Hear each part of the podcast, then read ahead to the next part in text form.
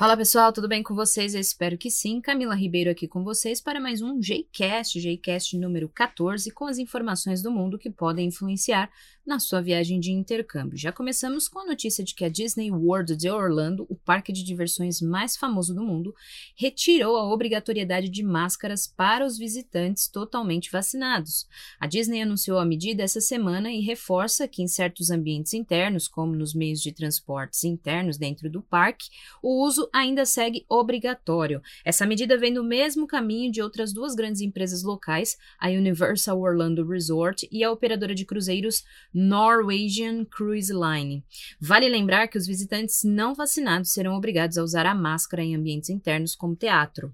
E apesar de permitir que pessoas dentro da União Europeia transitem entre os países, cidadãos brasileiros que viajarem para algum país da região não têm garantia de que poderão entrar nesses países. Com as restrições impostas durante a pandemia, nações europeias adotaram medidas que julgaram ser mais apropriadas à sua realidade, e isso pode fazer com que brasileiros não tenham a permissão para entrar nem mesmo como turistas. Portanto, para quem vai fazer uma viagem à União Europeia neste momento, a recomendação é que verifique as regras de entrada de brasileiros, pois transitar de um país para o outro dentro do bloco não garante que você vá conseguir acessar estes países, a menos que você cumpra todos os requisitos necessários.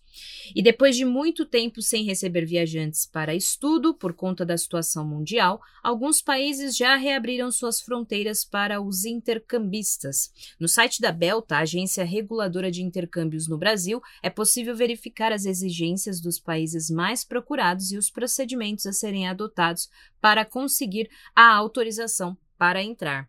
E se você é mulher e quer fazer um curso intensivo e passar uma semana em Londres com tudo pago e ainda ter uma mentoria para desenvolvimento de liderança, as Becas Santander, programa de bolsa de estudo do Santander, estão com inscrições abertas para o programa W50 Leadership 2022, ou seja, W50 Leadership 2022, até o dia 15 de março. E também estão abertas inscrições para o programa Santander Mulheres Emerging Leaders 2022, também voltado a mulheres que estão com cargos de gerência e querem subir na carreira. São sete módulos lançados semanalmente que abordarão desenvolvimento de habilidade de negociação sobre conceitos essenciais de liderança, estratégias, princípios, novas tendências e táticas. As aulas deste curso são online e a inscrição vai até o dia 6 de abril. Para as duas bolsas é necessária comprovação de proficiência em inglês nível C1. Mais informações no site Santander Bolsas. E você que quer saber mais informações sobre bolsas de estudo disponível no momento, acesse o site Estudar Fora, que é uma entidade filantrópica que traz para você aí